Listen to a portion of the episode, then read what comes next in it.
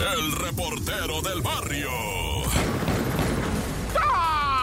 Montes, Montes, Alicantes, Pintos. Oye, bueno, vamos rápidamente, ¿verdad? Con un tiroteo en un centro comercial de lujo en Tailandia, como todos ustedes saben. La capital de Tailandia es...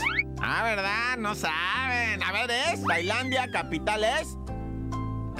Ah, Van Gogh, eso todos lo saben. El que no tenía oreja era Van Gogh. Pero bueno, resulta ser que en Van hay un centro comercial. Oh, ¿qué andas haciendo? Casi, casi, pues, o sea, le pasa un tren por en medio del centro comercial, una parada. Haz cuenta que tuviera una parada del metro, ¿verdad? Bueno, pues en este centro comercial de Van tan importante, ¿verdad? Este, resulta ser que, que se dieron de balazos. Bueno, más bien un muchachito de 14 años fue a tirarle de balazos a la gente ahí. Balació a 10 personas. Lamentablemente, hasta ahorita el reporte es de 4 personas muertas, 10 heridos. Insisto, el tirador es de 14 años. ¿Y por qué te platico esto de Bangkok ¿verdad? y de Tailandia? Es porque hace, ¿qué sería más o menos?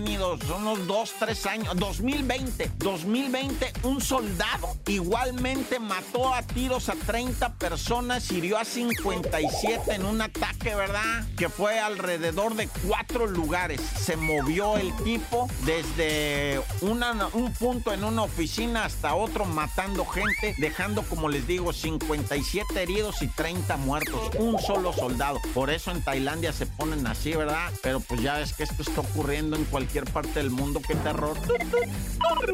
Y bueno, salió información de la parroquia Santa Cruz que se vino abajo allá en Tamaulipas, ¿verdad? Dijo el padrecito que recientemente habían instalado lo que viene siendo el aire acondicionado. Le metieron nuevos aires porque la iglesia, dice el padrecito, tenía 50 años y estaba al 100. Nunca le había pasado nada, nunca. Estaba en mantenimiento. Es más, acabábamos de hacer ahí alguna remodelación. Dice, eso es lo que me estoy temiendo. El aire acondicionado hizo una serie de perforaciones que posiblemente debilitó la estructura, ¿verdad?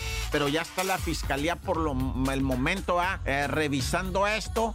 El saldo tristísimo, 11 personas fallecidas, una familia completa falleció allá dentro de esta iglesia que se le cayó el techo y las paredes encima la gente, pobrecitos, 80 personas atrapadas, hay 13 hospitalizados todavía, ¿verdad? Y esto fue el día que también una boda, una boda allá en Irak, se prendió el techo también, fíjate, era igual, una tipo va, vamos a decir, tipo almacén, tipo salón de baile, pero la decoración del techo se prendió y la gente no pudo salir, 100 muertos en Irak en una boda. Los novios salieron con vida, pero están traumatizados. La muchacha no puede ni hablar, la novia. Está con la cara ida, dice, todo eso es nuestra culpa. 100 personas, 100 de los invitados murieron. Ay, ya.